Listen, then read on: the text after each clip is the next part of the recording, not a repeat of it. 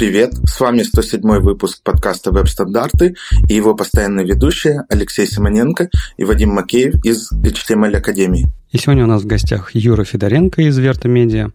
Юра, во-первых, Привет тебе. А во-вторых, расскажи, э, как ты попал к нам в подкаст и о чем хочешь поговорить, потому что я слышал историю от Вадима, что ты сам вызвался, сам нам написал и что-то подготовил. Да, это действительно так. Э, я работаю фронтенд-разработчиком уже, кажется, 5 или 6 лет. Я работал в разных компаниях, и в какой-то момент э, я сам из Одессы, э, и у нас здесь регулярно проходят встречи фронтенд-сообщества, метапы. Я думал о том, какой доклад подготовить, и понял, что у меня как-то поднакопилось опыта в темах, которые касаются собеседований. Я на прошлой работе много этой тематикой занимался, я решил про это сделать доклад, потом по мотивам доклада э, э, появился телеграм-канал, где я публикую и разбираю э, всякие задачки с собеседований. И ну, мне кажется, что об этой проблеме проблеме, да, я сразу так, проблема. Вот. Ну, о собеседованиях у нас как бы все говорят, но все равно как бы информации мало, особенно для начинающих разработчиков, и э, можно было бы про это еще раз поговорить. Вот. Поэтому я, собственно, вам написал. Мне показалось, что эта тема достойна. Ну, а мы радостно схватились за эту тему, потому что, ну, во-первых, прецедент, что, что к нам кто-то навязался с темой, ну, это я шучу, а, предложил что-то. А во-вторых, ну, мне кажется, об этом было бы интересно поговорить. Но мы сохраняем наш новостной характер подкаста, поэтому вы вынуждены сейчас немножко послушать про события и новости браузеров, прежде чем мы перейдем к собеседованию. Харьков фронтенд э, метап в Харькове э, уже второй, пройдет 17 февраля. Ребята просили рассказать, с удовольствием рассказываю. Э, у кого в городе нет такого метапа, завидуйте. В Харькове там уже и конференции, и метапы, и все, все, все что угодно. Конференция с подозрительно похожим названием Frontend Conference, потому что в Москве проходит Frontend Conf, но я, я думаю, в мире конференции по фронтенду конфликт имен уже наступил давным-давно, и да. В общем, в Цюрихе пройдет конференция Frontend Conference 30-31 августа. А, какой-то заботливый наш слушатель или просто участник сообщества добавил у нас в календарь по фронтенду на GitHub. Вы тоже, вы тоже если вдруг что-то находите, добавляйте. А, это самый верный способ попасть, во-первых, э, в анонс событий здесь, во-вторых, э, просто рассказать сообществу, что происходит. Я вот, кстати, об этом же подумал, что ты ведь решил рассказать только потому, что, наверное, увидел pull request в GitHub с, с этим событием, и это, в принципе, и правда хороший пример для людей, которые проводят конференции, как сделать так, чтобы про вашу конференцию рассказали в подкасте. По-моему, с одной стороны, ты решаешь свою задачу, что люди будут э, пользоваться календарем, с другой стороны, они получают какую-то медийность. Ну, не медийность, известно. Ну, я понимаю. Ну, строго говоря, у меня нет задачи, чтобы люди пользовались календарем. Мне кажется, это задача людей пользоваться календарем, в смысле, чтобы они были в курсе, чтобы конференции не конфликтовали по датам и по тематикам, и могли обмениваться докладчиками. Но есть еще второе место, в котором я узнаю про события петербургские события. Дело в том, что э, как в Минске когда-то, так и в Питере сейчас очень много локальных и фронтенд-сообществ. И у нас есть специальный чатик, SPB Meetup в Телеграме, в котором э, организаторы питерских метапов э, обмениваются датами, планами, вопросами там, и так далее. А, из него недавно форкнулся э, чатик про подкасты, но это случайно получилось. А так вообще мы обсудили там, и ребята мне рассказали, что... Ну, то есть я предварительно спросил, а можно я расскажу ну, в подкасте? Они говорят, ну ладно, придется анонсы делать. В общем, Питер JS в Питере пройдет 17 марта в рамках IT Global Meetup. А, Снова. Снова, все нормально. А, метап продолжается. Note School в Питере пройдет 24 марта а SPB Frontend в Питере, они возвращаются к регулярности, пройдет 21 февраля.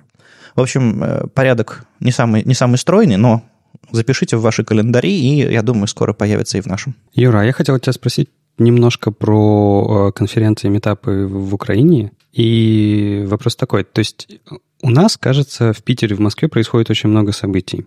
Но когда я вижу, сколько событий происходит в Украине, я как бы понимаю, что как-то там очень много всего, хотя все вроде как рядом. Переехать из города в город, по-моему, не такая большая проблема. И мероприятий каких-то, даже, знаешь, не вот таких глобальных, типа, я не знаю, Харьков Джесс и так далее, а мелких метапов, семинаров. По-моему, у вас просто какое-то огромное количество, какой-то бум. И вопрос к тебе, так ли это, во-первых, а во-вторых, как ты думаешь, почему такое происходит? Ну, да, их много. Другое дело, что они страдают там какой-то регулярностью, не постоянной. Э, то есть какие-то новые организовываются, потом какие-то умирают, какие-то еще новые организовываются. Мне кажется, у вас там как-то в этом плане постабильнее. Но это так, по ощущениям. Э, и ну, у нас много разработчиков. Ну, и известно, что э, Украина она одна из флагманов в аутсорсинге в мире. Я, я не знаю, есть ли какая-то там корреляция с там, процентным соотношением относительно населения и, и отличается ли это от России. Но э, как бы разработчиков много, все хотят общаться у меня часто, если честно, я, можно побуду немного скептиком, mm-hmm. у меня часто вопросы к как бы, контенту и качеству содержимого этих мероприятий, но оно бывает разным, то есть бывают клевые штуки, бывают не очень, и нужно, ну, я сторонник того, чтобы всегда смотреть конкретную там программу и, ну, будет ли там что-то интересное. Вот. Ну и плюс плотность населения, да, действительно, у нас там между двумя самыми дальними крупными городами ночь на поезде, поэтому, поэтому все близко, и если есть желание, всегда можно поехать. А как вообще в Одессе дела с, со всякими метапами? Где-то, а, по-моему, с год назад появился Одесса фронтенд, регулярный метап. Тущук Николай, а, знакомый. Да, его, его делает Коля, э, да, и он проходит регулярно, каждый месяц. И, э, да, Коля, привет, во-первых. А во-вторых, э, ну, этот метап, как, как и все метапы, которые э, часто проходят, э, он всегда в поиске новых спикеров, и э, ну, если, если у нас есть слушатели из Одессы, им есть о чем рассказать, обязательно пишите Коле, мы, мы очень хотим услышать какую-то вашу историю из вашей разработческой жизни. Слушай, я думал, хоть в Одессе с проблем с докладчиками нет, но, но нет, нет. Ну, на, ну как, их не то, чтобы есть эти проблемы, но лучше всегда же больше, да, чтобы было из чего выбирать. Это правда. Давайте поговорим про браузеры. А, тоже традиционная рубрика у нас. Хочется узнать, что интересного у нас появилось. И одна из, э, один из самых приятных э, новостей лично для меня на этой неделе был среди анонса Chrome 65 беты. То есть это уже, в принципе, давно все в канарейке, и если у вас там стоит там Canary и стабильный Chrome, вы, в принципе, могли уже все это видеть. Но бета это значит, что это совсем уже близко к релизу, и это точно попадет в стабильную версию. Там появился очень интересный э, фрагмент э, спецификации Гудини, CSS Гудини. Напомню, что это такая история, в которой вы получаите доступ к CSS API, по рисованию, по обработке, по... В общем, много там, там такой зонтичный а, бренд Гудини, под которым разные всякие API. И, в общем, в частности, в стабильном хроме скоро появится CSS Paint API. Это такая история, которую вы можете создать, а, объявить а, worklet, JavaScript, и в котором подгрузить какой-то JavaScript файл, и в котором вы выполняете, допустим, на канвасе что-нибудь рисуете. А потом в, в CSS с помощью функции Paint Э, запросить этот worklet по его названию, э, как вы зарегистрировали его, и, собственно, прямо внутри CSS использовать э, результаты работы. То есть вы можете на канвасе нарисовать какую-нибудь какую-нибудь э, штуку, которая будет у вас кастомным бэкграундом. Соответственно, из-за того, что это JS, этот канвас может реагировать на какие-то изменения данных, изменения времени, там, прокрутку, еще что-то такое. То есть у вас есть непосредственный доступ к слою CSS-ному, и вы можете эти вещи, эти вещи могут очень, очень естественно и удобно взаимодействовать. То есть Гудини, а, про который я рассказывал там в 2015 году на метапе SPV Frontend, по-моему, в первый раз на русском языке, а, был какой-то совершенно доклад а, очень странный, потому что Никто про, про это ничего не знал, ни одной реализации в браузерах не было, ни один черновик не устаканился, но я уже рассказывал про этот доклад на метапе. Просто потому, что меня эта идея поразила. Так вот, спустя сколько там, три года, а, эта штука появляется в стабильных версиях браузеров, и это обалденно. Ну, то есть этот пример меня, конечно, вдохновляет, э, что наш веб будет меняться к лучшему. И в частности, есть хорошая демка на эту тему. А, Виталий Бобров нарисовал а, очень простой пайчартик, который пока в стабильном хроме не, не работает, но если вы откроете его в канарейке или там в бете, что у вас там, там на э, двумя тремя ручками можно поменять э, там PyChart, там можно менять э, его настройки, и он прямо фоновой картинкой будет очень быстро рендериться. Очень хорошая, очень хорошая демка. Публикуем э, вместе с выходом подкаста. Ну и, конечно, в шоу-нотах посмотрите. В общем, прекраснейший API. Вообще, кстати говоря, проблема с PyChart, она прям глобальная. Я, на самом деле, когда увидел вот эту демку в шоу-нотах у нас, подумал, вот оно решение для нас, потому что мы используем на сайте PyChart, которые сделаны на CSS, но тем способом, который они были сделаны, с отрицательным animation delay, была проблема в том, что в старом Safari оно не работало, потом они пофиксили эту ишью, в Safari стало работать, и мы такие радостные, ура, у нас работают э. А потом в новом Safari оказалось, что они то ли поняли, что они не то поправили, то, то ли снова за, забажили этот момент, то ли я, я не знаю, что с ним происходит. То ли поправили что-то новое. То ли, да, поправили что-то новое. В общем, это в Safari снова не работает, но более того, это перестало работать в Firefox, и такое ощущение, что это просто то поведение, которое мы использовали, оно не было... Э, в общем, это был баг. Да, скорее всего, это был баг. И вот Виталик сейчас, э, он нашел другое решение. Я к сожалению, не знаю, какое конкретно. Он мне показывал визуально, что все работает во всех браузерах, и это прекрасно. Я постараюсь узнать у него, что он сделал. Но а, решение для пайчартов, оказывается, есть хорошее. Есть очень хорошее решение для пайчарта, называется Canvas.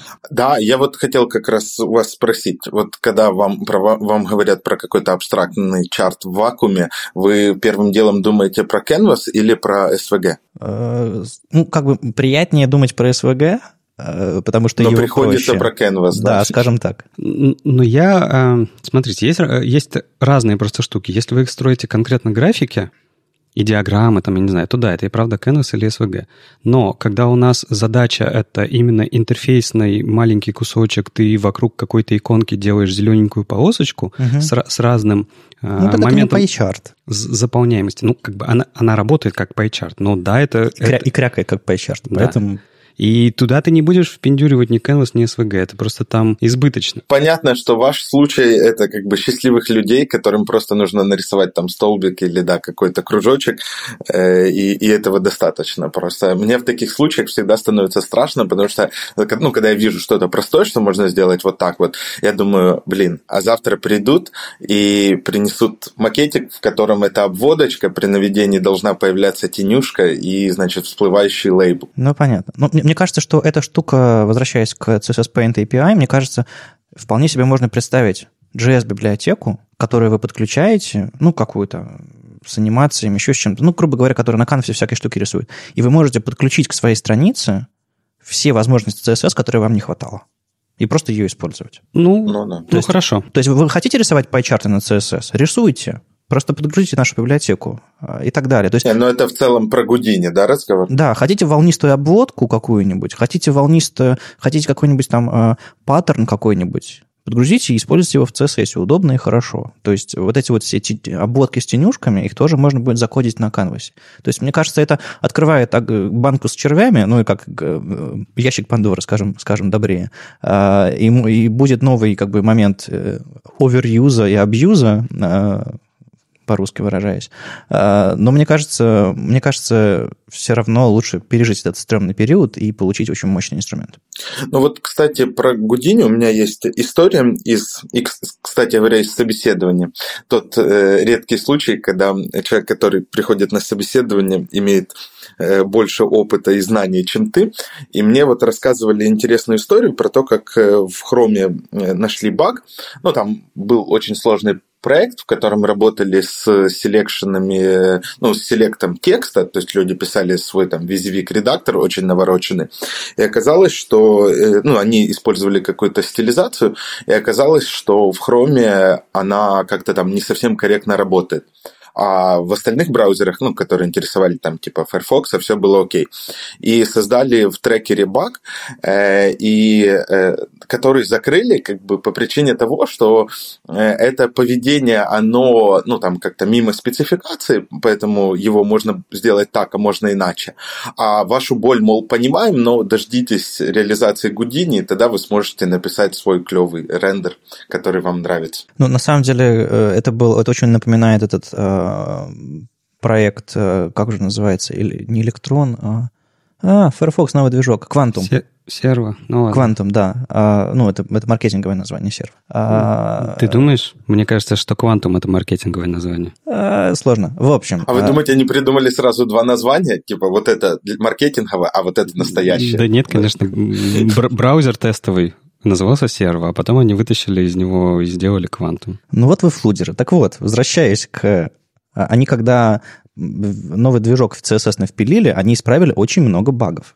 Не потому, что они один по одному исправляли, они просто переписали практически все, как CSS работает. Вот мне кажется, э, баги, которые закрываются, потому что, типа, мы поправим это в районе, э, в районе Гудини, это будет что-то очень похожее. Типа, не нравится, как работает браузер, ну, перепишите.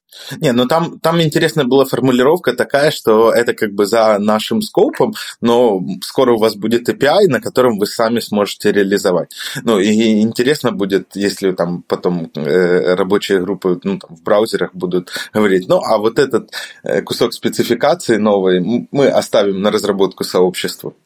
У нас же есть Гудини, пускай они сделают. Ладно, возвращаясь к 65-му бете Хрома, там просто ребята еще реализовали интересную спецификацию, которая, кстати, в драфте находится. Там 7 февраля буквально последний editor draft этой спеки. Спека про server timing. А, то есть до этого они потихоньку, постепенно реализовывали navigation timing, resource timing, user timing, то есть разные тайминги, которые вы можете пробрасывать из своего приложения в developer tools ы и потом аккуратненько смотреть отчеты, как там ваш сайт хорошо работает или плохо, и все видеть. И сейчас добавили еще один такой кирпичик, возможность а, сервера отправлять какие-то метрики, которые были а, посчитаны на самом сервере. То есть, я не знаю, сколько времени за него соединение с базой данных, сколько времени за него э, доставание данных из базы данных, передачи ее на сервер. И это вы все тоже можете посмотреть вместе с остальными метриками у вас э, в Developer Tools, и это, по-моему, прекрасно. Но теперь э, перформанс стоит на двух ногах, потому что раньше только клиентский был, а на сервере приходилось изобретать собственные решения и так далее. А теперь можно вот по- полностью а, обе стороны взаимодействия. Это, это, конечно, очень приятно. Ну, И, кстати, ведь э, вот эту вот серверную часть, ее же решение для нее было, я не знаю, всю, всю жизнь, наверное, потому что с самого, с самого начала для людей, которым было интересно время выполнения там ва- вашего бэкэнда, а, люди пробрасывали эту фигню каким-то образом аккуратненько либо левыми заголовками, либо прямо в HTML в комментариях, там типа сколько, за какое время а, сгенерировав страничка или что-то такое. Сейчас просто как бы надежный, ну, в кавычках мы же пока не знаем, надежный способ а, правильно все это делать. У кого-то есть идеи, зачем это может понадобиться кому-то? Ну, чтобы прям вот серьезно и хорошо считать, и чтобы, допустим, метрики сайта не просаживались, это можно было как-то, не знаю, автоматизировать, и, не знаю. Ну, то есть, Ну, получается, тогда мы включаем, ну, для того, чтобы эти данные получать, нужно же, наверное, что-то на сервере подкрутить, чтобы он эти данные отдавал. ну, заголовки, да. И, ну, а это там не нагружает, не знаю, общую инфраструктуру. Ну, это же какие-то дополнительные данные шлются, там, битики, вот это все. Ну, смотри, во-первых, это шлется в заголовках, а, ты шль- ссылать можешь это один раз, ну, то есть не с каждым запросом, не с каждой картинкой, не с каждым CSS, а только с HTML Ну, такие штуки обычно выкатывают на 5% аудитории и по ней считают. э, Да не, дело даже не в этом. Это не стоит тех усилий, но зато ты точно можешь определить а, у тебя, когда тормозит сайт, в чем проблема. Это проблема твоего фронтенда, это проблема твоего бэкенда. У тебя использовался сейчас кэш или нет? То есть, иначе, а как мерить-то? Ну, да, да. Ну, немножко про CSS в Chrome, который появился. Ну, там есть разные штуковины, но круче всего, конечно, Display Contents. В эпоху флексов и гридов э, нам важно э, получить доступ до флексового, э, флексового контекста или гридового контекста, э, несмотря на, на, на то, сколько у нас там оберток. Поэтому обертки можно прошибать насквозь дисплей контентом. Ну, в общем, э, если вы еще не пробовали, попробуйте. Мне кажется, это все сделает интереснее а, именно вот в эту, в, эту эпоху новых раскладок. Плюс еще они наконец-то выкатили то, о чем долго говорили бол- большевики. а, HSL и RGB, новые функции с новым синтаксисом, ну, наконец-то заработали в браузерах. А новый синтаксис я в новости э, пример небольшой привел. привел. В чем прикол? Вы там можете писать значение через пробел в обычной функции RGB или HSL, писать три значения через пробел, там red, red, green, blue, там hue, saturation, lightness, неважно, а раньше через запятые. И через слэш в конце можно указать прозрачность прямо в функции RGB или HSL. То есть это новый стандартный синтаксис из CSS Color э, уровня четвертого, И мы, в принципе, можем начинать это использовать ну, через какие-нибудь там, с какими-то там пост-CSS для того, чтобы привыкать к новому синтаксису.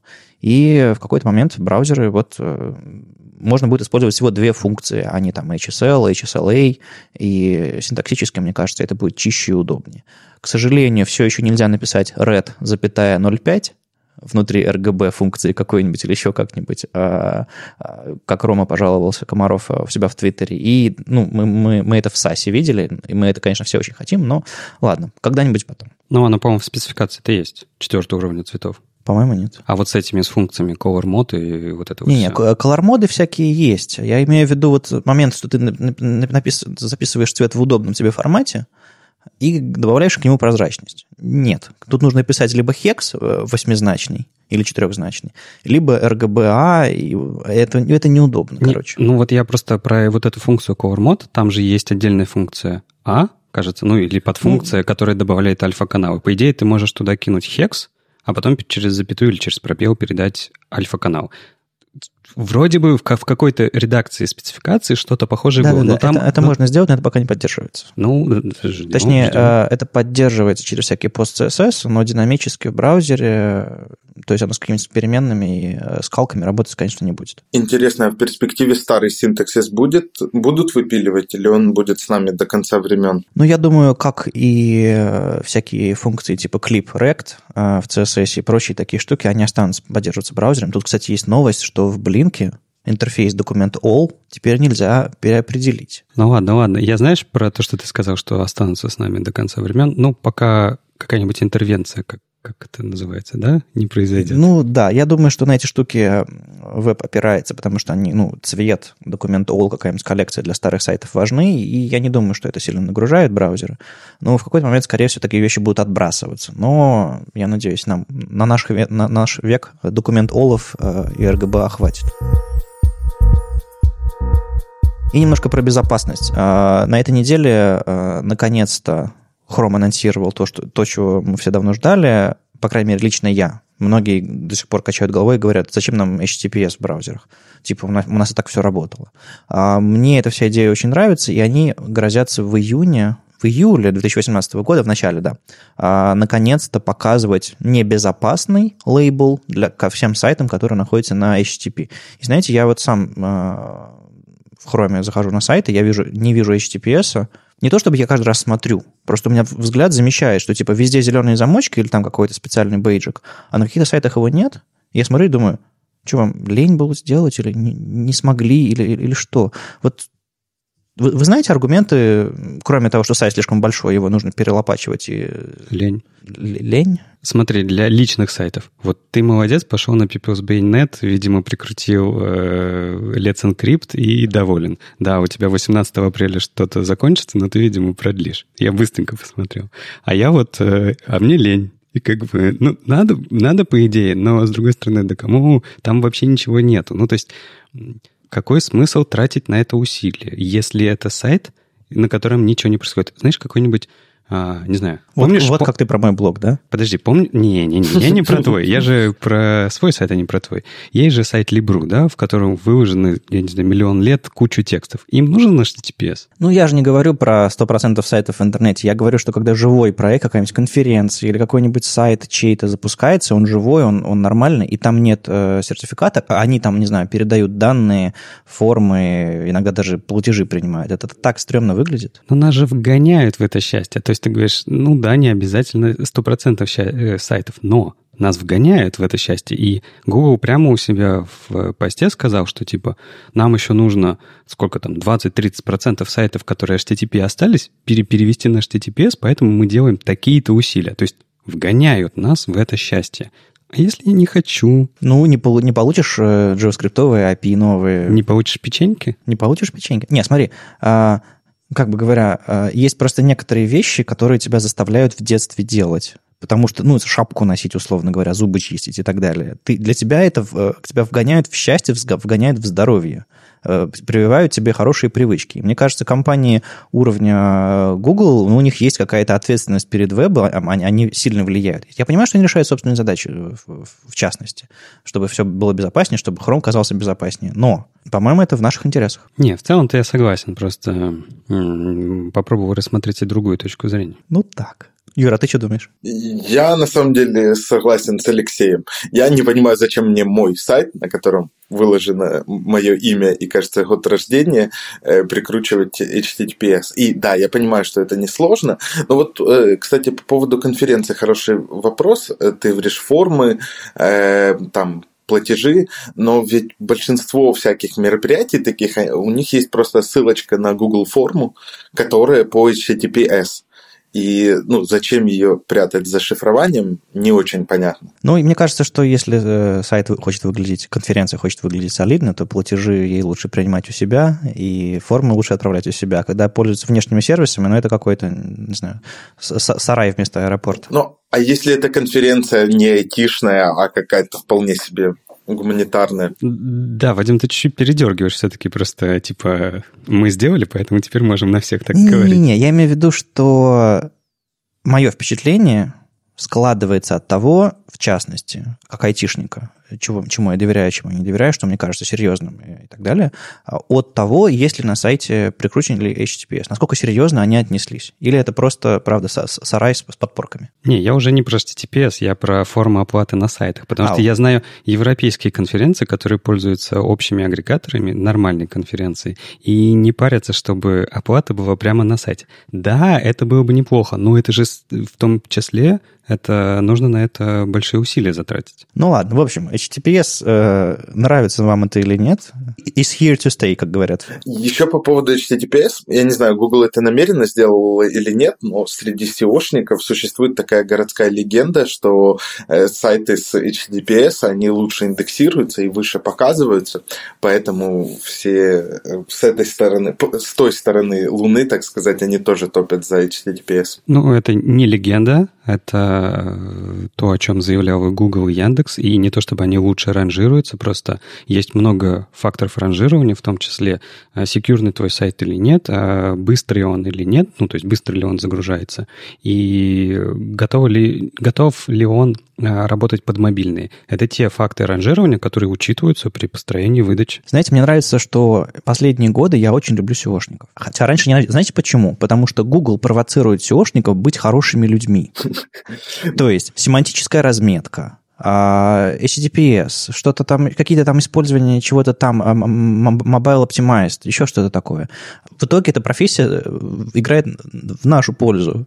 Кроме, кроме того, что играет с, поисковиками. Это правда. Но вот в том виде, в котором Алексей пересказал, это не городская легенда. Но я сам был свидетелем разговора людей, э, где они обсуждали, на каком сервисе лучше купить сертификат, чтобы его лучше Google ранжировал. И что, мол, Google там сертификаты с Let's Encrypt считает недостаточно, значит, элитными и сайты такие показывают, показывают не так, значит, хорошо, как э, сертификаты, на которые потрачены деньги. Это мне уже больше напоминает какие-то танцы с бубном. Если Я честно. бы даже не пытался с ними спорить. Пусть будут уверены, что это помогает. Все равно, правда, никто не знает. Ну, наверное. А я э, не знаю, зачем мы тронули SEOшников, и, может быть, этот кусочек Вадим вырежет.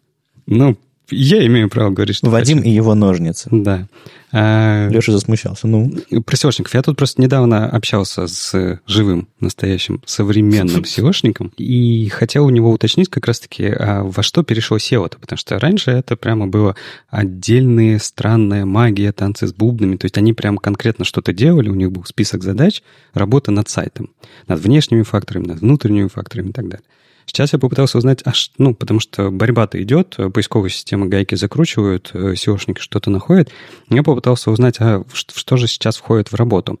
И, как я понял, на самом деле вот такого классического SEOшника уже не существует. Это скорее вот э, то, что раньше называлось веб-мастером, потому что все, что они сейчас делают, над внешними факторами почти нельзя насильно работать, уже ссылки покупать всякую такую фигню не имеет смысла, это только ухудшит.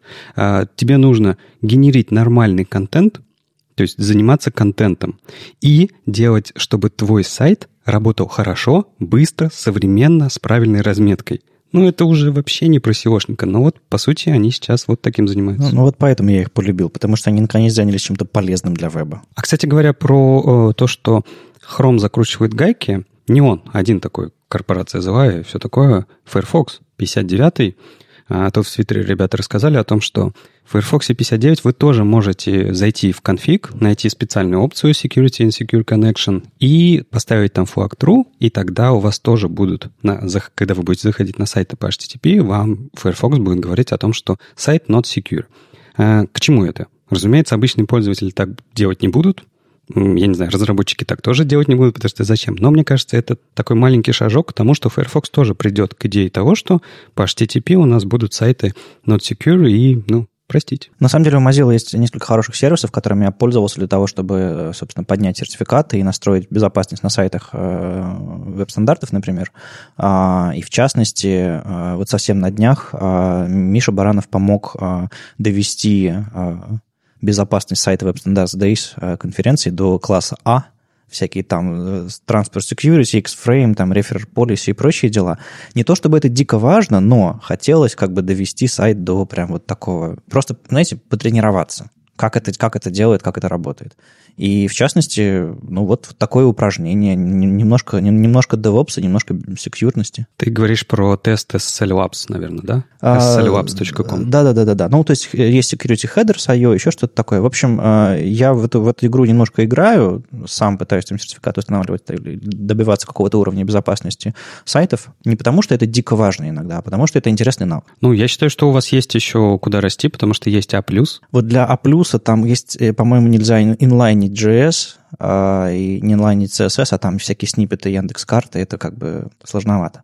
Ну, в общем, да, есть куда двигаться, это просто интересно. Так что если вы считаете, что HTTPS абсолютно бесполезен, ну, вы можете заняться его внедрением просто для того, чтобы прокачать свои, ваши навыки в безопасности и вот всякие А плюсы получать. А... И будете более честны перед собой в мотивации всего этого. Да, пожалуй, да.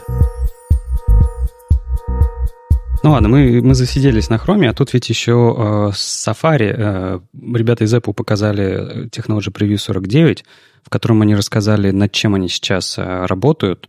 Ну, над чем они работают? Они продолжают пилить сервис-воркеры, которые они публично заанонсировали. Они продолжают пилить все, что вокруг связано с сервис-воркерами, улучшать работу фетча, улучшать э, инструменты разработчика для того, чтобы они нормально работали с с фетчем, с, э, с этим самым сервис-воркерами, улучшать работу кэша, кэш-storage API, увеличивать ему квоту до 50 мегабайт. Но меня еще заинтересовал блок про... А, помните же, что в Safari 11, когда на VVDC его на, простите, WWDC. ВВДЦ. ВВДЦ. ВВЦ, ладно. Окей.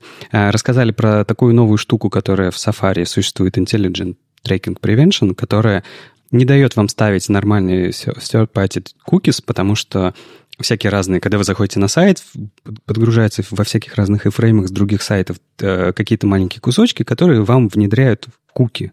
И эти куки просто следят за вами, когда вы заходите на другой сайт, и с этого же сайта подгружается что-то, он уже знает, что вы были только что на одном сайте, а сейчас на другом сайте. И Safari начал такие вещи отлавливать, якобы интеллектуально очень, очень круто, я не знаю, чуть ли не с искусственным интеллектом. И если понимает, что это какая-то вредоносная вещь, либо она вам не нужна, он просто блокирует и не разрешает это. И они просто продолжили работу над этой системой. Во-первых, они сделали ее работающей с сервис-воркерами, потому что это какая-то новая концепция, которую нужно учитывать. Во-вторых, они э, наконец-то добавляют возможность как-то дебажить этот момент, то есть понимать, насколько... Ну, то есть сейчас это какой-то неизвестный черный ящик, который ты понятия не имеешь, как работает. А если у тебя, например, сайт завязан на, на такого рода кукис, ну, я не знаю, у вас какая-то суперсложная система, очень сильно распределенная, и вам нужно как-то эту информацию передавать. Ну, видимо, еще по разным доменам. Ну да, то не очень... Или вы, например, занимаетесь рекламой. Ну да, да. Это Леша как раз об этом обтекаемо и говорил. Ну, можно и так сказать. И как бы сейчас не очень понятно, как это работает. И вот в Safari потихонечку внедряют пока экспериментальные фичи, дебагинг мод, чтобы понимать, как работает эта система. Но они еще подробнее рассказали, как это работает с сервис-воркерами, и что э, очень интересно, потому что, ну, сервис-воркеры, у них есть спека, которая говорит о том, что нужно вот так вот реализовать э, сервис-воркеры в браузере, так они должны работать, такие API, бла-бла-бла. Но Кроме этого, есть еще нюансы реализации в каждом из браузеров. Сколько у них там квоты для кэша, а, как, как, у них, как они работают с кросс-ориджинами, там, со всякими кэшами и доступами между, между разными сервис-воркерами. И они, в частности, вот в рамках вот этого попыток а, ограничить э, то, что можно делать с куками и прочими там доступами, а они, в частности, подробно рассказали, как сервис-воркер работает между сайтами, э, и, мол, если там и фрейм встроенный на одном сайте с другим сайтом не может говорить, их сервис-воркеры не могут говорить напрямую, они могут говорить только между, такими, между такими же встроенными фреймами второго сайта. То есть очень разные, э, разные ограничения они встраивают еще в, рам- в работу сервис-воркеров, которые, возможно, будут менее совместимы с реализациями других браузеров, но, тем не менее, продолжают их политику по тому, что они заботятся о безопасности и ну, анонимности в каком-то смысле пользователей, чтобы их не трекали. Совсем уж дико. Ну и другие всякие нюансы. А, они сказали, что как бы через пару недель а, сервис-воркеры будут протухать, и на самом деле в самой спеке сервис-воркеров сказано, что никто никогда не должен полагаться на сервис-воркеры, потому что то, что они могут неожиданно исчезнуть или там, перестать работать или очистить кэш, это абсолютно нормальная ситуация. То есть все сайты должны начинать, которые используют сервис-воркеры, должны начинать с чего? Проверять, есть ли они, устанавливать их, э, наливать новый кэш, и только тогда нормально работать. То есть это эм, механизм, который не гарантирует вам, что сервис-воркер вечно будет работать. И вот эту вот вещь важно понимать, когда вы начинаете с ними экспериментировать. Ладно, а чего от CSS-то хотите? От CSS, чтобы он классно работал. И во всех браузерах одинаково. Я не знаю. Я тут, кстати, видел, как Синдра запилил Modern Normalize, новый пакет. Это современная версия Normalize. То есть, подожди, недавно... Там ноль строк? Подожди, недавно Normalize был современной версией ресета, да? Ну, или как-то так. Теперь появилась более новая современная версия Normalizer. Ну что же там, что же там? Ну просто убрал нижние границы поддержки браузера. Что, что еще можно было сделать? Блин, я надеялся, он просто файл нулевого размера зарелизил. А, вот это, на мой взгляд, современный normalize, в котором ничего не нормализуется и все нормально работает. С одной стороны, потому что браузеры нормальные, с другой стороны, потому что, come on, глобальные стили. Ладно.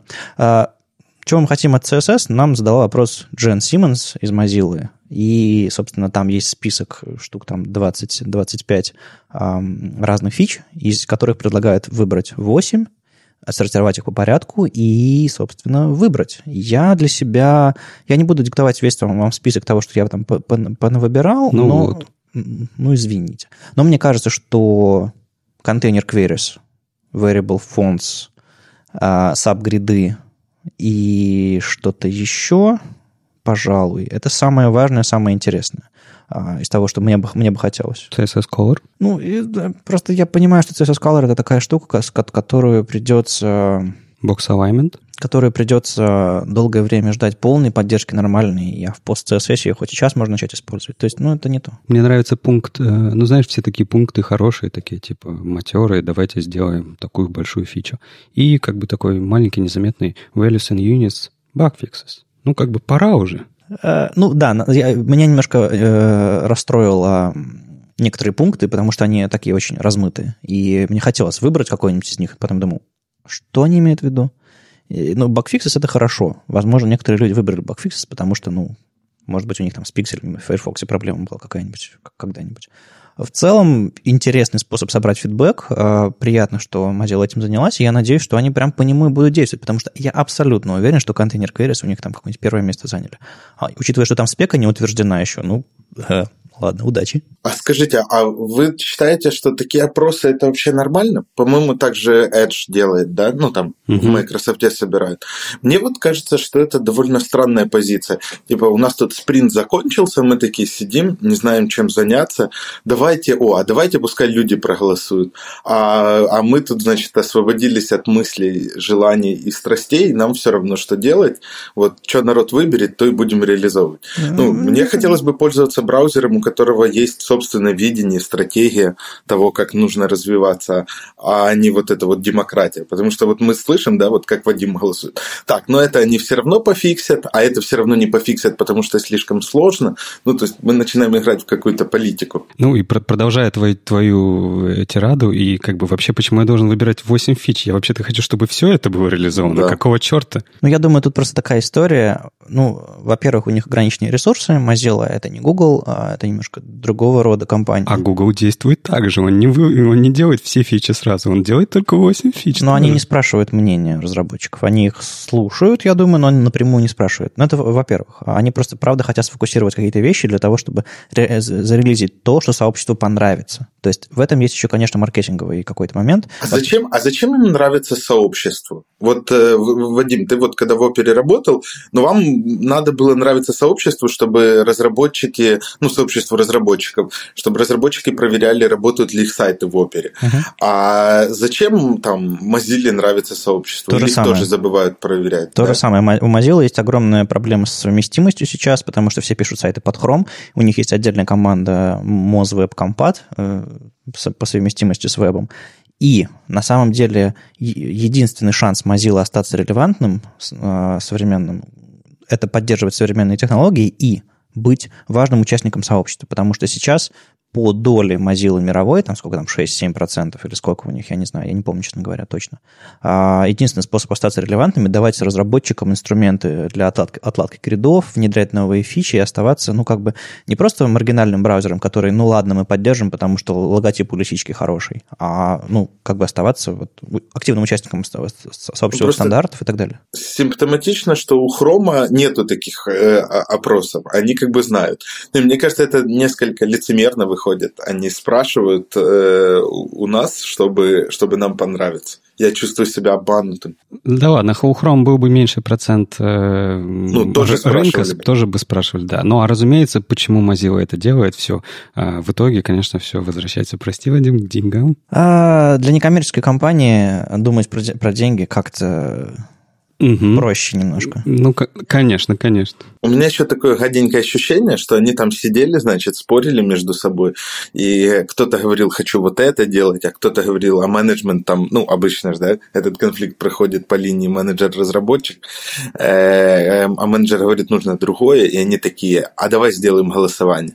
Ну, это как бы участие в какой-то внутренней интриге. Во вообще, в целом, идея а, не такая конкретная. Вот идея, как у Edge с User Voice, идея, как у а, Apple с э, их у них же есть тоже трекер фич, который у них э, в девелопменте, либо они mm-hmm. рассматривают. Но там, по-моему, голосования нет. А я даже не про голосование, я даже, я user voice э, использую не как э, штуку прийти проголосовать, а как штуку прийти посмотреть, над чем люди э, работают а, прямо что, сейчас. что в работе, что да. реализовано, что никогда не будет. Да, типа того. И, по-моему, даже, если я не ошибаюсь, в Chrome что-то похожее есть. Да, у них Chrome статус сайт есть. Вот. И на самом деле вот это-то полезная вещь. Она э, показывает э, вроде как открытость компании, хотя ты ни на что на самом деле не влияешь, да, ну, открытость в том смысле, что ты хотя бы можешь, ну, я не знаю, делать прогнозы. Не, ну если ты проектируешь какой-нибудь API, ты можешь посмотреть на, на статус и понять, как бы э, э, этот браузер вообще не заинтересован в этой фиче, или, может быть, он уже работает над ней. Вот как с сервис-воркерами. Помнишь, Chrome показал их, все остальные браузеры как бы, ой, идите вы лесом. Как бы, и ты такой думаешь, и нафига мне это пока? Ну вот да, закладываться нужно понимать. Ну, на самом деле, вы извратили светлейший опрос, добрый, хороший, чтобы сообщество а, помечтало, чтобы Mozilla помогла сообществу. Вы, вы, вы свели все к деньгам и к чему-то пошлому. Firefox – надежда веба, ребята. Ого, Но, и... новая надежда. Новая надежда, да. Десятый э, эпизод «Звездных войн». Это, это, конечно же, была Олина реплика. Да, Оля, мы, мы по тебе скучаем. Э, я вот э, на прошлой работе много собеседовал, и внутренних собеседований делал, и внешних кандидатов, и там, может, готовил людей к собеседованиям в других проектах. Э, Еще я немножко преподаю в компьютерной школе Гилель, и там приходится собеседовать выпускников. И процессе стало понятно, что у нас как-то эту тему ну, постоянно обходят, и люди об этом не привыкли э, думать, потому что э, ну, то есть, опять-таки, тут нужно разделять, есть как бы собеседование уже состоявшихся специалистов, а есть собеседование джунов. И с собеседованиями джунов, на мой взгляд, какая основная проблема? Я всеми руками поддерживаю тезис Лёши про то, что джун – это не тот, кто мает, знает мало, а тот, кто, у кого просто опыта нет. Э, и э, джуны, они часто такие есть, и по моему опыту они часто знают что-то такое, что не знают там всякие матерые медлы. Э, но у них очень часто, как это, глаза умные, а сказать ничего не могу. То есть они много чего начитались, много чего наслушались, а э, сформулировать э, это не очень получается. И вот эту проблему я как раз там пытаюсь решать своим телеграм-каналом, где я не просто пишу ответы на вопросы, да, а пытаюсь разбирать, как бы, на мой взгляд, это нормально звучало в процессе собеседования. А по поводу собеседований э, ну, как бы взрослых, больших специалистов, там вообще проблем масса, как по мне. Ну, вроде бы все началось э, с твоего доклада, с которым можно ознакомиться с тем, кому интересны твои мысли и подходы. Э, да, ну, в докладе я, собственно, э, часть, ну, там, половину, чуть меньше, рассказывал о том, как в целом себя вести, чего ждать и не ждать о собеседовании. И частично рассматривал какие-то задачки из реальных собеседований. Вот по поводу того, как себя вести, э, мне кажется, что э, тут есть о чем поговорить, потому что ну, все начинается с философского вопроса, а вообще хорошая ли идея нанимать людей через собеседование? Вот вы, кстати, в HTML Академию как нанимаете людей? Собеседуете их или еще что-то даете? Через постель, да? Нет. Э, Вадим, не рассказывай о своем опыте. Это я просто недавно слушал выпуск Frontend Weekend с Гриненко, и там это, это, это, это фишечка в Симферопольском офисе, видимо. Ясно. да, шутка, шутка. Ну да, Юр, если отвечать на твой вопрос, то да, в HTML Академии мы через собеседование. Вот. Ну, а есть как бы альтернативные подходы, да? Вот вы, кстати, а тестовое задание вы не даете? Ты просто про какую, про каких людей говоришь, потому что... Ну, про разработчиков, про разработчиков. Про разработчиков. А кому-то даем, кому-то нет. Смотря на какие, опять же, позиции. Ну, я думаю, когда мы говорим про огромную фабрику размеров ЕПАМа какую-нибудь, где, где разработчиков берут прям пучками с рынка, это одно дело. А другое дело, когда компания там размеров академии, то есть она, конечно, большая, но как бы... Разраб... Она, разраб... она, не, она не большая. 30 ну, человек – это очень маленькая, это микрокомпания, и тут э, людей набирают точечно. Да, вот я как раз об этом говорил, что она большая для, для меня, в смысле она, она стала больше за последний, за последний год, и как бы я считаю ее большой компанией, это не просто какой-то стартапчик на 5 человек. А, и процесс отлажен и все остальное. Но, а, правда, каждый человек – это точечно, это специалист в какой-то области, э, решающий конкретную задачу, и это... То есть вы хотите сказать, что вы, как правило, этих людей заранее знаете? Перед тем, как их нанять. Ну хорошо, давай я тогда, э, ну просто ты наводишь, э, даешь наводящие вопросы, но которые не позволяют раскрыть э, тему полностью. Давай ты ее просто раскрой, то есть задай, а мы дальше обсудим. Да, ну э, мне кажется как, что, конечно, есть, ну там вариант дать тестовое задание, и это хороший вариант, но проблема в том, что э, разработчики часто не хотят делать тестовое задание, и это не всегда означает, что это плохой разработчик. И здесь компании, они идут на компромисс э, и, и нанимает просто по собеседованию. Есть еще там такой вариант, он совсем оторванный, а давайте людей просто выводить на работу и смотреть, как они работают и как они справляются с э, реально поставленными задачами. Но здесь уже как бы ну, появляются определенные риски, да, то есть человеку надо иногда уволиться с прошлой работы и, соответственно, никаких гарантий. И мне кажется, что собеседование при всех его минусах, о которых мы будем говорить дальше, это такое наименьшее зло. Это такой разговор, который позволяет что-то понять приблизительное и что-то почувствовать.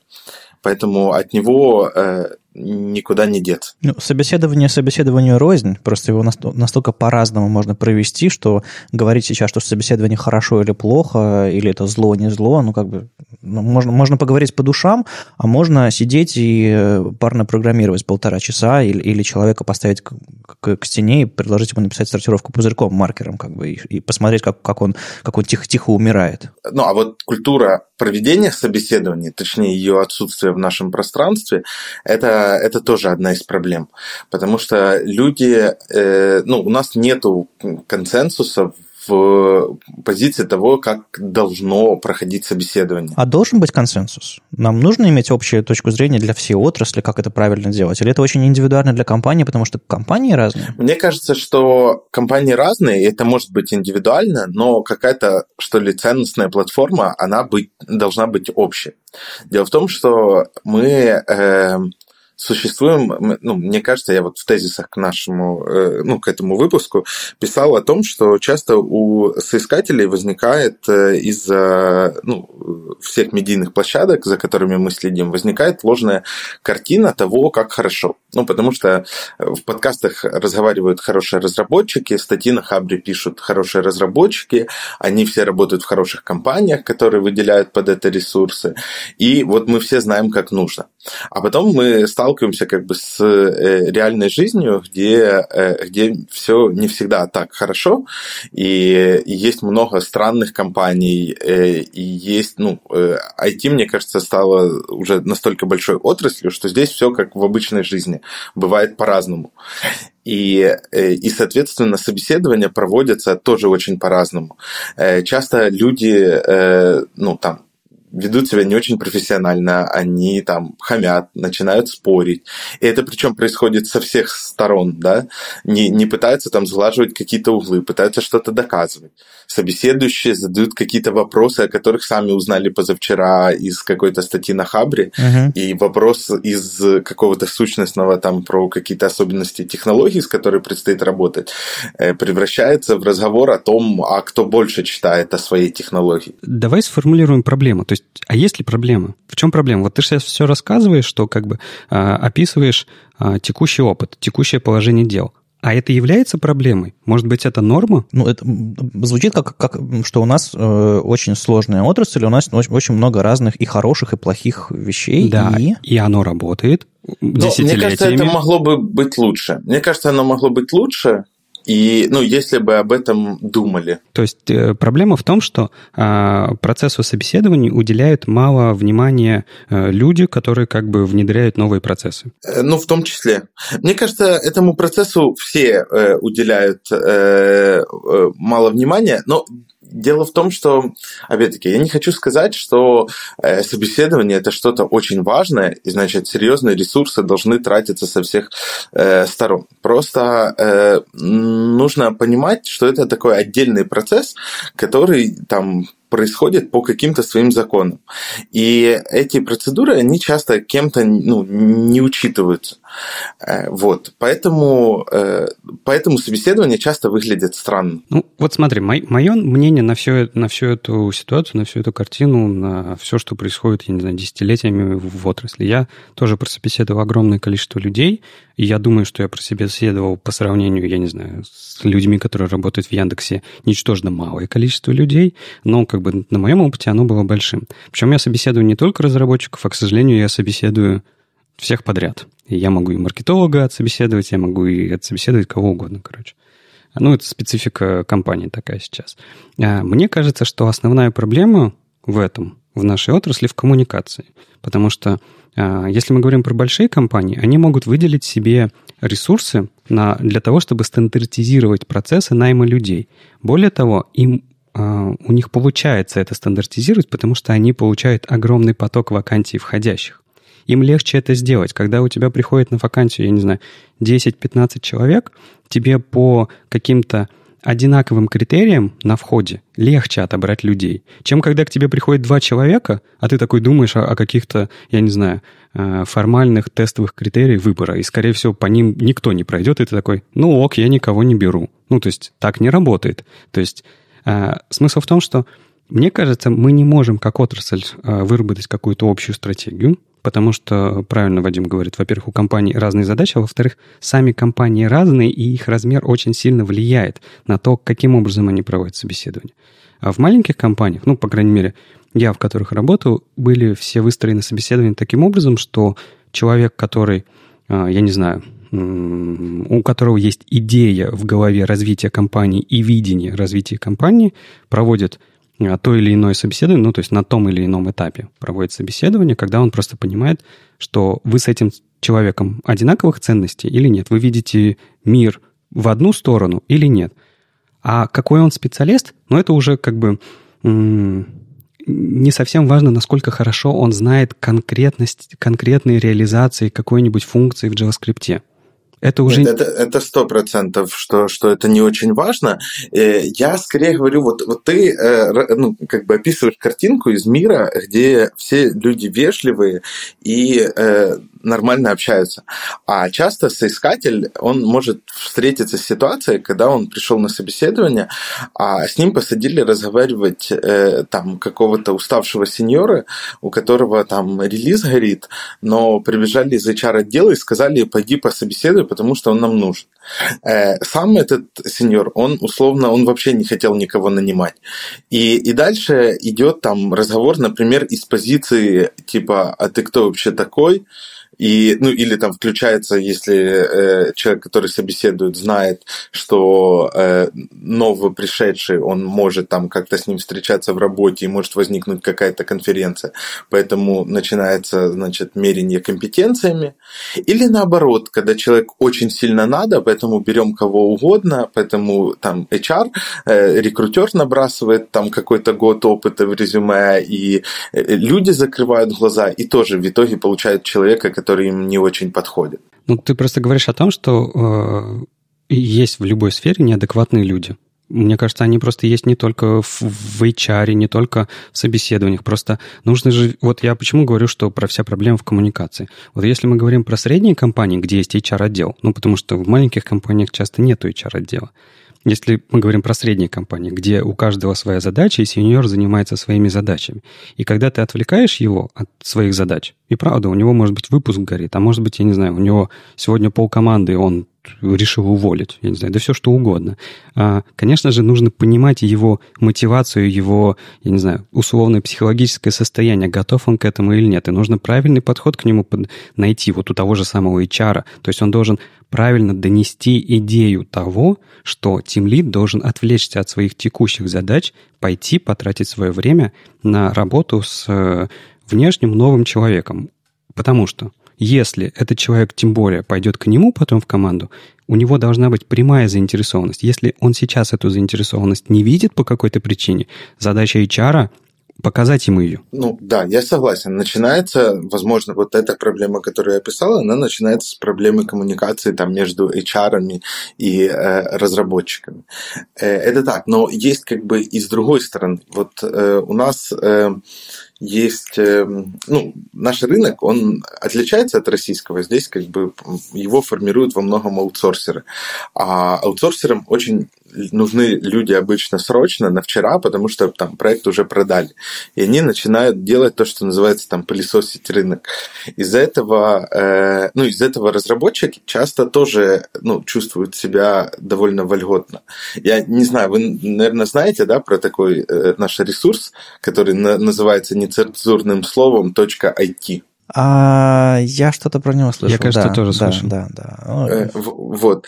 Э, и там, э, там, мне кажется, вот ну, в таких сообществах там формируется, значит, другая сторона. Это башорг значит, такой, да?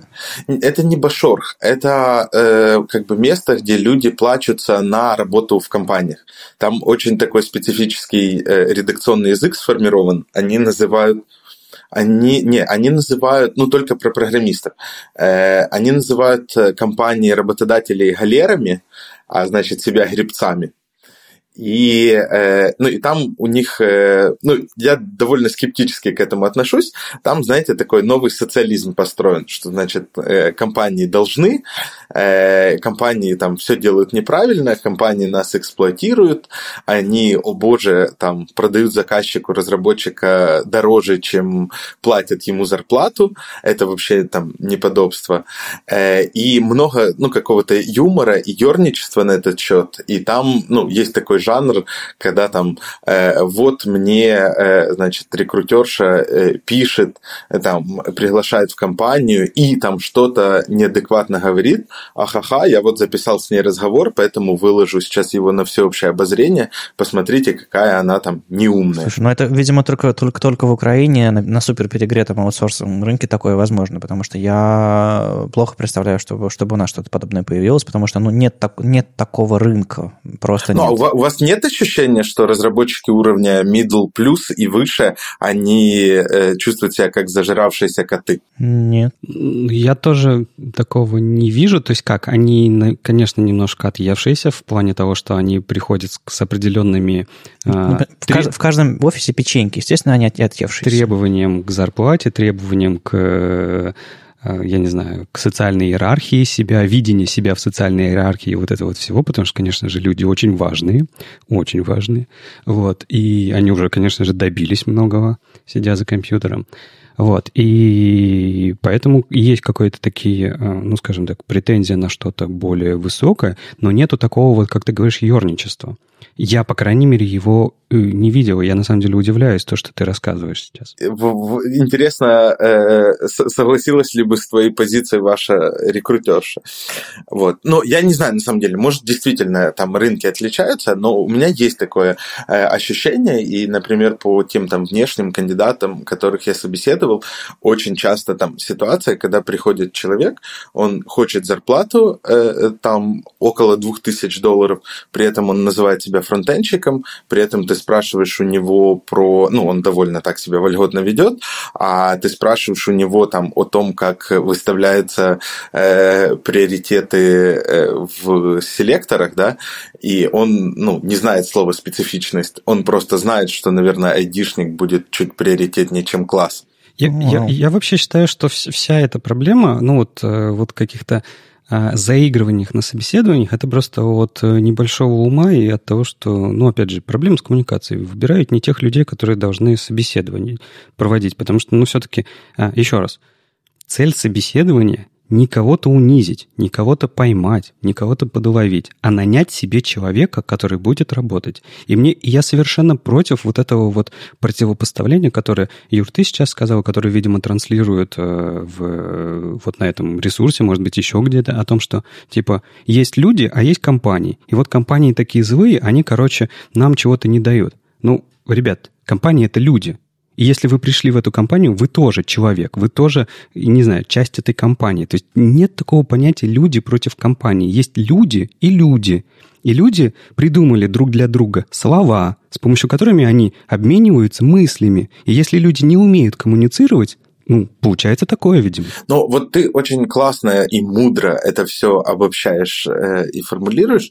Э, я с тобой абсолютно согласен. Но и вот, собственно, то, о чем я пытаюсь поговорить, это то, что э, э, это обратиться к людям, которые участвуют в этом процессе, э, чтобы они немножко вы, вынырнули из рутины и попытались посмотреть на это со стороны. Э, и, и оставались при этом людьми, наверное, что ли. А я все еще попытаюсь, э, я снова попытаюсь вырулить все в чек-лист добра какой-нибудь, а, который мы можем предложить. То есть мы пришли к тому, что, в принципе, в ситуации, как и с наймом, как и в обычной жизни, есть и хорошее, и плохое.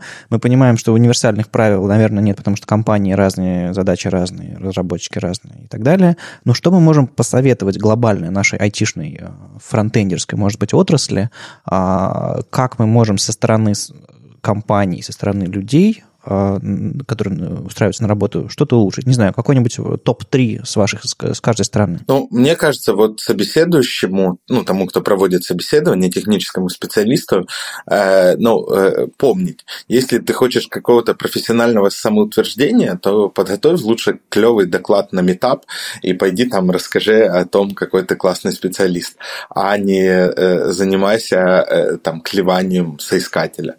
Э, мне кажется, еще очень важно важно идти на собеседование и помнить о том, что человек, который будет по ту сторону скайпа или стола, он вообще-то может оказаться умнее тебя. Э, и нужно э, ну, нужно как бы взвешивать свои слова и понимать, что человек э, напротив, даже если он там чего-то по первому вопросу не знает, он в какой-то области может быть специалистом покруче тебя. Э, вот. Э, мне кажется, ну, не нужно еще спрашивать какие-то вещи, не все, а часто люди э, на такой позиции, они представляют себя в роли какого-то гуглового HR и начинают задавать там вопросы про люки, про... Это не то, чтобы очень часто, шарики, но, шарики но в бывает. автобусах, да? Про шарики в автобусы. При этом, ну, там сами иногда не, не вполне понимают э, ответ на эту задачу, да, и зачем этот вопрос вообще когда-то задавался. Иногда задают вопросы, на которые, в принципе, там невозможно дать ответ. И иногда это умышленно, чтобы услышать, как человек рассуждает, а иногда, э, а иногда просто, ну, потому что это вот такая э, тема, о которой он сам недавно узнал, и ему кажется забавным об этом спросить. Но мне кажется, нет ничего плохого в том, что задавать вопросы, на которых ответа не существует или, или неважно, какой это ответ, потому что ты, в общем-то, провоцируешь человека подумать, порассуждать а не получить э, какой-то результат и проверить, и, и сверить его с э, каноническим. То есть, возможно, не стоит давать задачи, возможно, стоит как раз предлагать порассуждать, как бы ты решил эту задачу под прямым текстом. Ну, мне, мне кажется, э, ну вот на мой взгляд, да, вопрос э, там вроде, а вот почему там писать обработчик, он клик э, в HTML э, это плохо, а там фреймворк Angular э, и с его ng-клик э, или клик в круглых скобочках э, это отлично. Это хороший вопрос, на порассуждать, почему там про паттерны, еще про что-то. Uh-huh. А вопрос типа э, вот давайте я вам задам. Э, там, какой второй аргумент принимает э, э, метод add event listener? А я смотрел твой доклад. Э, а там нет ответа на этот вопрос. А, или ты посмотрел? Я посмотрел. Там же, по-моему, как он, как он там баблится? Не-не-не, второй. А ты не, все сма- не звучит... смотрел доклад? Я не досмотрел до этого места. Все, все, все звучит проще. Вот add event listener – какой второй аргумент? То там, знаешь, э, у тебя в докладе кто-то отвечал, что это функция, ты потом говорил, да, но не совсем. Э, и оказывается, ну, то есть мне кажется, что это идиотский вопрос, э, потому что, ну, потому что все мы знаем, что вторым аргументом передается обработчик, да, но оказывается, там можно наступить в работе на такую штуку, что, что это не совсем, и тогда пойти почитать в спецификации. И вот это пример вопроса, на который особо не просуждаешь. Да подожди, там первым передается функция, нет, вторым. Нет, первым, первым передается первым... вообще-то тип события, который ты ловишь. А, ну, типа клик ну, там. Хорошо, я тогда, я просто, у меня нумерация не с той стороны. А, ты с нуля. Так это правильная нумерация, все хорошо, ты готов. А, а. Окей. Вообще, я думаю, вот что, во-первых... Э, да, Леша, порекомендуй что-нибудь. Я бы не сказал, что есть какие-то э, общие рекомендации, потому что, ну, во-первых, я полностью согласен с Юрой, что собеседование, оно не для собственного эго. Нужно его как-то оставить в сторонке и как бы пойти просто поговорить с человеком. И да, абсолютно правильное, верное решение считать, что человек, который к тебе пришел, априори умнее. Ты вообще-то, скорее всего, и ищешь себе умнее человека в команду. Тебе же не нужны, ну, неумные люди в команду. Вот. А дальше все немножко разделяется, потому что есть крупные компании, которым нужно стандартизировать процесс э, тестирования и собеседования, потому что Иначе никак. Но это очень сложная отдельная проблема, потому что я вот недавно слушал э, Радиот, подкаст, где Бобук как раз рассказывал прекрасную историю о том, как его пытались хантить Сбербанк. Им нужен был очень, очень, очень им нужен был э, сильный программист, который типа поднимет, я не знаю, все что, все, что нужно. Они нашли Бобука, он полностью им подходил, они начали его хантить. В итоге до какого-то этапа дошли, а потом выяснили, ребята из Сбербанка, что у Бобука нету нужного образования высшего. И сказали, ну, сорян, как бы ты не можешь пройти. Профильного. Есть, Но там справедливости ради, это не была не от первого лица история, это он, кажется, говорил про знакомого разработчика, и он ну, я смеялся. По я по-другому услышал это. А ну, я не слышал. Неважно. Ну, я к тому, что, видите, то есть насколько стандартизация процессов собеседования, она может быть идиотской. То есть у тебя есть пунктик, так, нету высшего профильного образования, человек не подходит. Ну, как бы он подходит же. Не, ну бывают ситуации, у меня самого было какое-то смешное собеседование в Facebook много-много-много лет назад, когда мне сказали, а как, как нет высшего технического образования? А, а, а, а что, зачем мы вас, с вами тут говорим? Потому что а, им, чтобы делать визу в Штаты, бла-бла-бла, было очень сложно тогда, сейчас Но еще это сложнее. формальное основание. Да, были, это формальное да? основание. Но а, и на самом деле компания может взять, перевести тебя в штат, но им это гораздо сложнее, квоты гораздо меньше, если они очень-очень сильно хотят тебя. А если не очень сильно, то это формальное нет. Ну и дальше, рассуждая дальше. Если, если вы хотите нанимать э, каких-то синьоров и медлов, которые как бы будут, ну, я даже больше про синьоров, которые будут отвечать за, я не знаю, за архитектуру, за принятие решений, за выбор из э, чего-то одного, из многообразия всего, то есть из сложные решения и так далее, то вам на самом деле больше нужно понимать не как человек конкретно напишет конкретную программу, мое видение этого, оно может быть не совпадает с остальными, а больше про глубину и широту его знаний, заинтересованность. И вот как раз-таки здесь опыт-то очень важен, потому что опыт позволяет нам правильно мыслить и правильно принимать решения. Мне кажется, что сеньор должен именно, взвешивая разные подходы, принимать правильные решения. Это самая важная его часть, потому что остальные части, ну, как бы по идее у него должны быть, иначе как бы он достиг этого. Ну, а я для себя могу сформулировать, пожалуй, одно, а, один совет тем, кто собеседует людей, потому что я сам давно не собеседовал, а, я год назад ходил по собеседованиям, было забавно. Так вот, людям, которые собеседуют, попробуйте задуматься о задачах проекта, а не о своих любимых лошадях, на которые вы готовы сесть и поехать. Ну, то есть есть разные вещи, что типа если человек не знает X, то он плохой разработчик. Если он не может, не знаю, голыми руками собрать микропроцессор из песка, а, значит, он плохой разработчик. Если он... И вот, вот такие вот эм, шаблоны, какие-то паттерны закрепляются в головах людей, они садятся так, а, напротив какого-нибудь э, юного разработчика говорят, ну-ка расскажи мне тут э, про, про MVC, про, про, про, про все эти вариации, э, не перепутай ни одну аббревиатуру и как бы обязательно вот как бы... А человек, эти человека берут, не знаю, наверстальщика, которому этот MVC, ну, к черту не нужен. Но в голове у этого синьора есть модель о том, что именно так должен рассуждать классный взрослый разработчик. Так вот, слезайте с ваших любимых коней, решайте задачи проекта, не думайте о каких-то вещах, которые кто-то должен знать. Ну, это, кстати, тут можно плавно перейти к э, советам тем, кто пришли на собеседование. Э, я вот, мне, ну, так получилось, что мне пришлось учиться в двух вузах.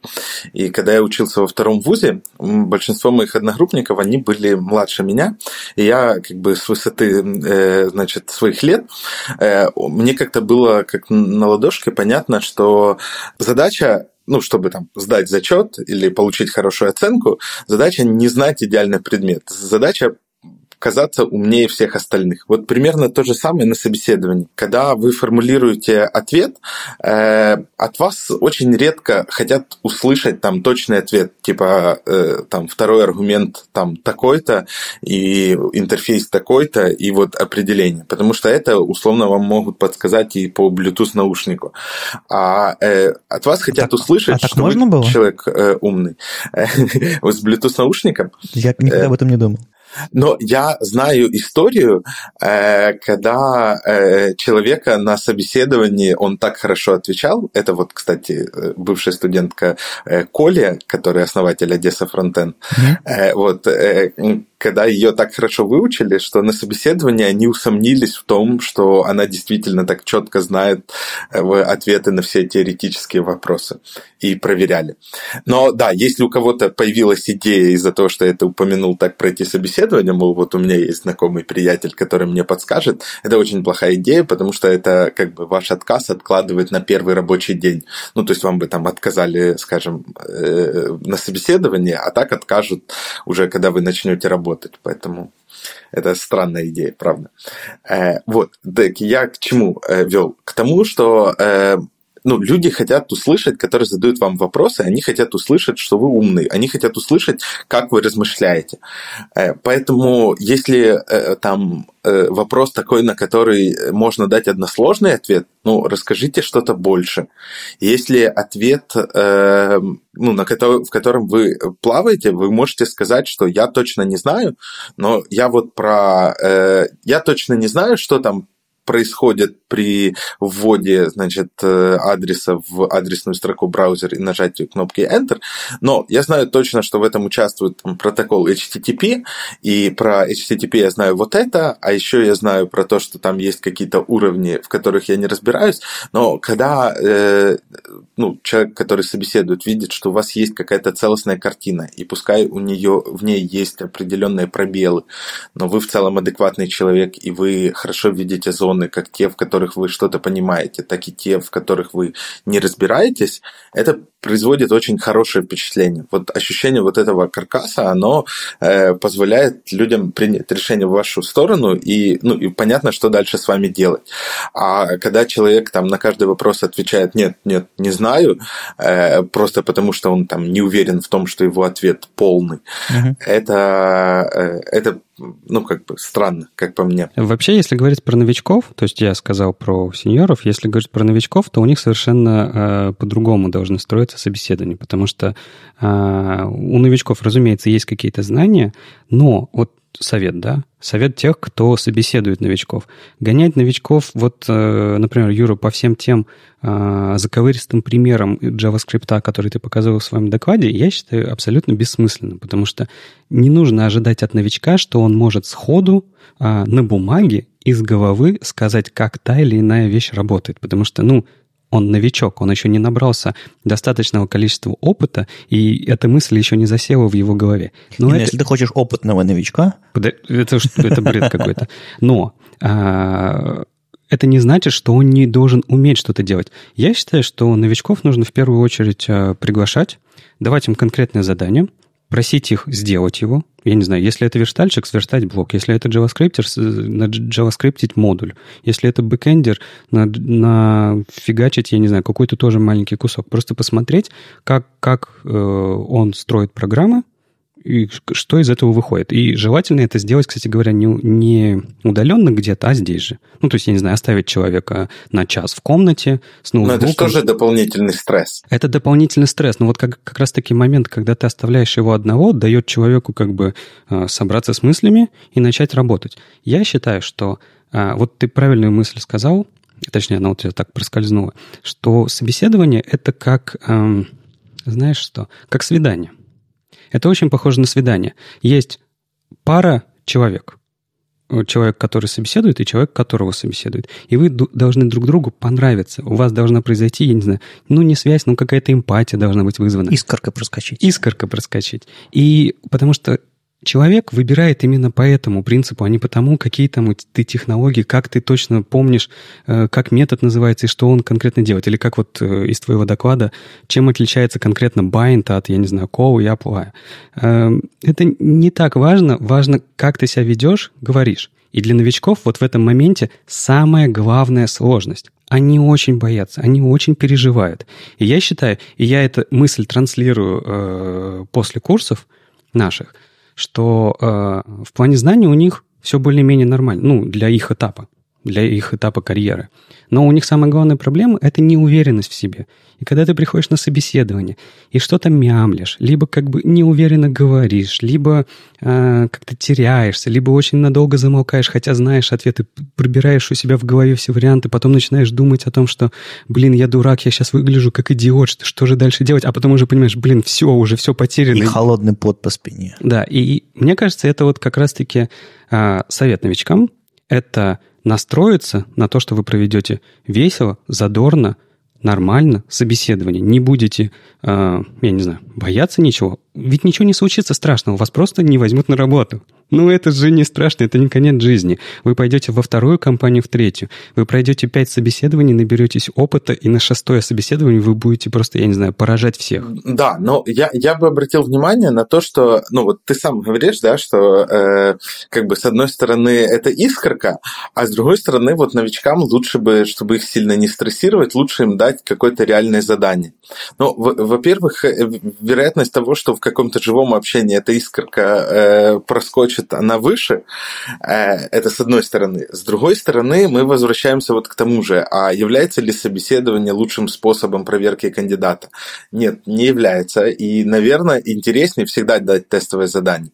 В этом плане, конечно, джуниоры, они меньше могут выбирать, да, и, и с ними это лучше получается.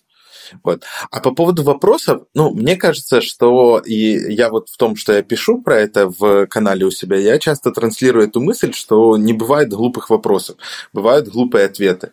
И мне кажется, что, э, ну, даже джуниор, если он вот э, там выдохнет, расслабится и подумает, он может сформулировать хороший ответ практически на любой вопрос. Да, но если он, конечно же, готов и может общаться. И я только один момент пояснить хотел, что я-то имею в виду собеседование ну, ты говоришь про то, что искорка не может происходить без живого общения, что, разумеется, есть условно две части собеседования. Это когда ты просто говоришь с человеком, я вот провожу почти все собеседования примерно одинаково. Я просто разговариваю с людьми.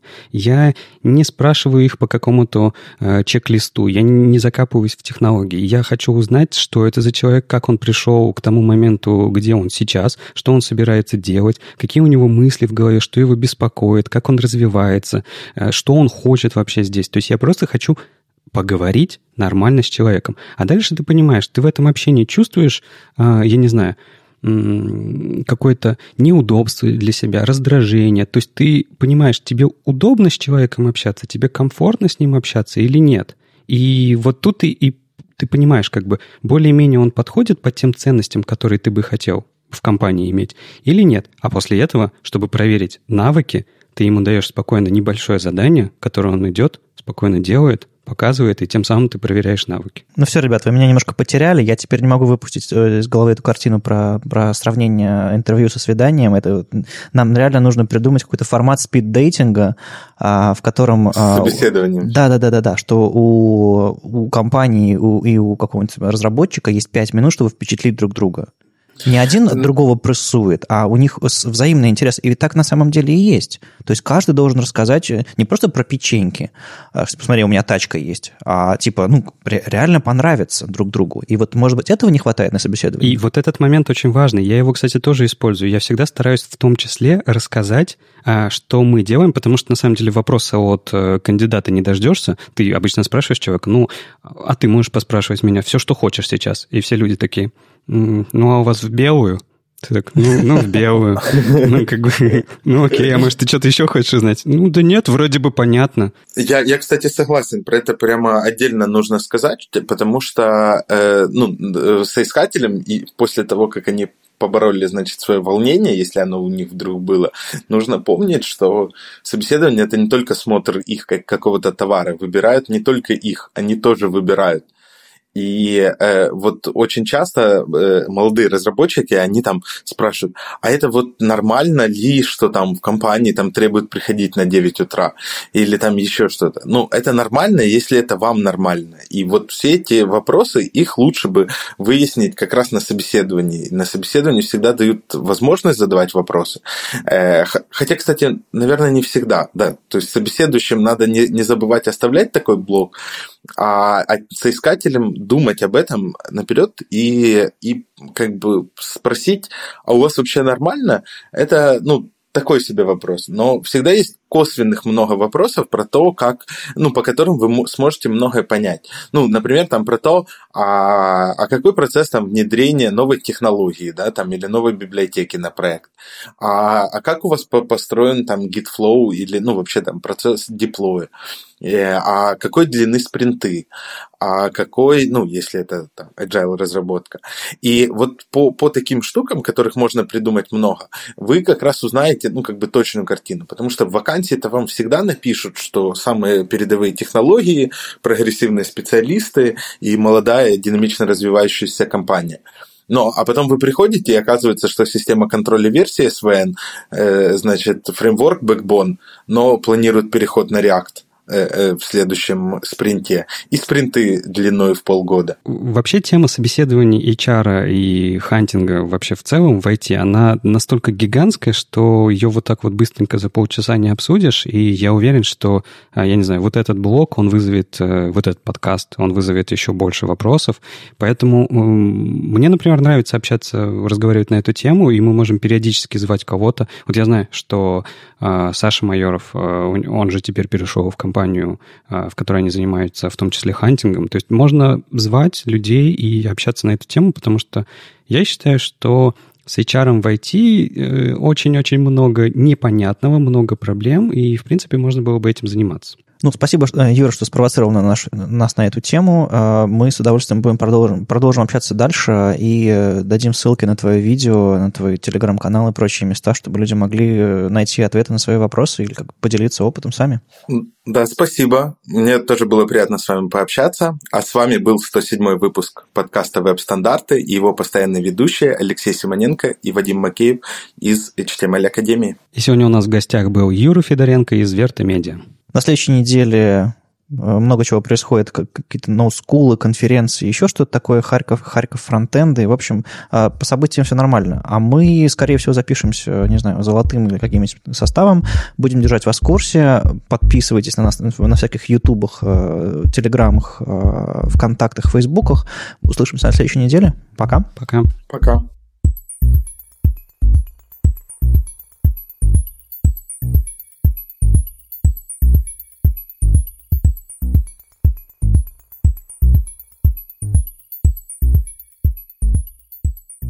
Кстати, извините, можно это тоже в the records, я забуду сказать. Вы слышали, что новые «Звездные войны» будут писать создатели «Игры престолов»? А, там будет больше постельных сцен?